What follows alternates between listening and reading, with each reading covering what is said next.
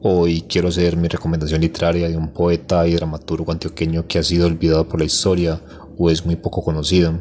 Este hombre nació en el año de 1892 en Caldas y fallece en 1979 en La Ceja.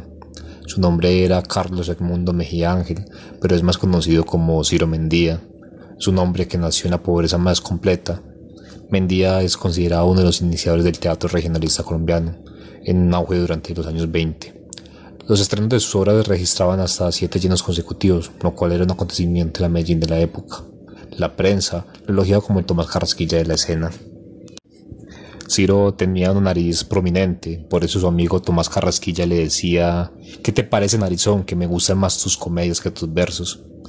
Buena parte de su poesía inicial revela la influencia de Nietzsche. Ciro Mendía fue colaborador de las revistas El Artista y Colombia, y del periódico El Espectador. Algunas de sus obras son Sor Miseria del año 1919, El libro sin nombre de 1929, Escuadrilla de poemas de 1938, Fin de fiesta de 1972, entre otros. Ciro murió ciego, en la más absoluta pobreza, nació pobre y asimismo murió. Jaime Jaramillo Escobar escribió un poema recriminando a esa Medellín pedestre que permitió la miseria terminal de Ciro Mendía. Por eso quiero comenzar con un poema de Jaime Jaramillo Escobar refiriéndose precisamente a esa Medellín que olvidó a Ciro. Ciro de Medellín. Cuando le conocí, el maestro Ciro Mendía estaba completamente ciego y se había obligado a depender de personas que le robaban a cambio de la más mínima caridad. El maestro Ciro Mendía, que había escrito tan joncudos versos, estaba en ese año de 1978 sin un plato en que comer, pero tampoco tenía que comer ni comía. Tomaba aguardiente con cáscaras blancas de limón y se arrastraba hasta el andén para rogar a algún transeúnte apresurado que le tomara al dictado los versos que había compuesto durante su día de insomnio, pero nadie tenía tiempo para ocuparse de semejante cosa y el poeta repetía sus versos hasta que se lo olvidaban. Le habían hecho completamente a un lado por sus ideas de izquierda, que nunca supo lo que hacía su derecha, porque la mano izquierda es analfabeta. En ese Medellín pedestre que frente al mundo tiene una sola pregunta, ¿cuánto vale? Como los gringos, y una sola respuesta, ¿cuánto me rebaja? Ciro Mendía tenía el orgullo y la dignidad de la nobleza de la vieja raza, y en la práctica había dejado de ser antioqueño pues nunca me preguntó cuánto le debo por su abrazo, cuánto me paga por el mío.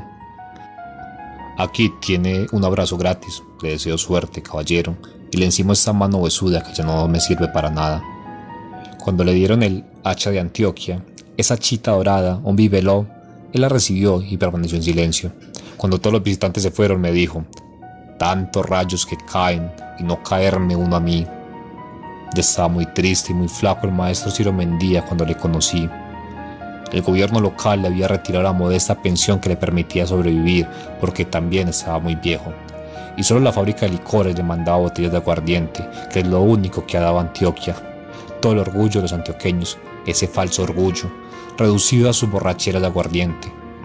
No se resignaba, el altivo maestro Ciro Mendía no se resignaba, sin embargo, y en la nobleza de su rostro, en sus finas manos, en el ademán caballeroso, en sus elegantes palabras, el poeta trataba de alzarse de sus cenizas y de un esfuerzo sobrehumano trataba cada rato de volar. Pero ya sus huesos estaban muy tristes y todos quebrados desde la muerte de Vladimiro, y no era cuestión de buena voluntad ni de fuerza de ánimo, sino un simple problema de gravedad.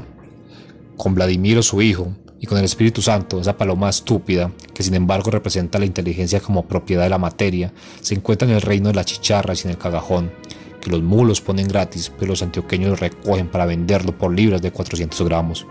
El maestro Ciro Mendía, honor de su raza y de su pueblo, me habla desde sus versos con entereza, con amor, con ternura y con ese humor a la antioqueña que tanto hace reír al diablo.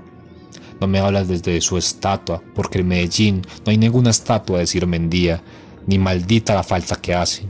Si hubiera sido un poeta antiguo hubiese tenido su estatua de mármol, de epicúreo mármol de paros, pero a pesar de ser antioqueño no tenía depósito de ahorros, ni propiedad raíz, ni era socio de nada, ni estaba autorizado a aportar tarjetas de crédito, es decir, no era nadie. Pues en esta tierra donde cada poeta se considera el mejor del mundo, él apenas se atrevía a ser el mejor de su calle.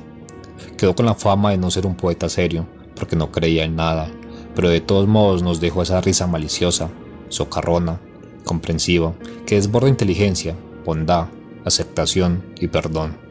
No digo que no ha muerto, ni que está en el cielo, ni digo que resucitará, ni mucho menos que reencarnará. Digo que el universo se construye a sí mismo, porque el universo es Dios. A continuación, quiero compartir cuatro poemas del maestro Ciro Mendía. Una vida ejemplar. Se levanta a las 8, se rasura, se baña, desayuna, besa a Trina, sale derecho para su oficina.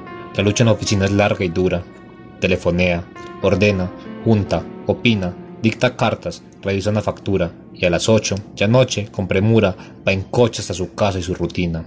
Ocho y media, su gente, reunida, llega a la mesa, regular comida, televisión y sueño y un bostezo y haya, después de diligencias tantas, el mismo lecho, la misma mantas, la misma esposa con el mismo beso. Sacándole el cuerpo.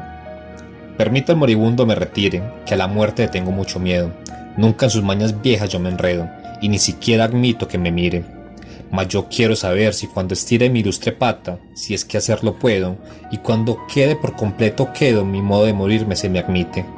Como homenaje póstumo quisiera que amigos ebrios a mi cabecera celebraran mi último suspiro. No soy rey, ni de copas, te lo advierto, pero qué grato ir después de muerto. Ciro Mendía ha muerto, viva Ciro. De visita.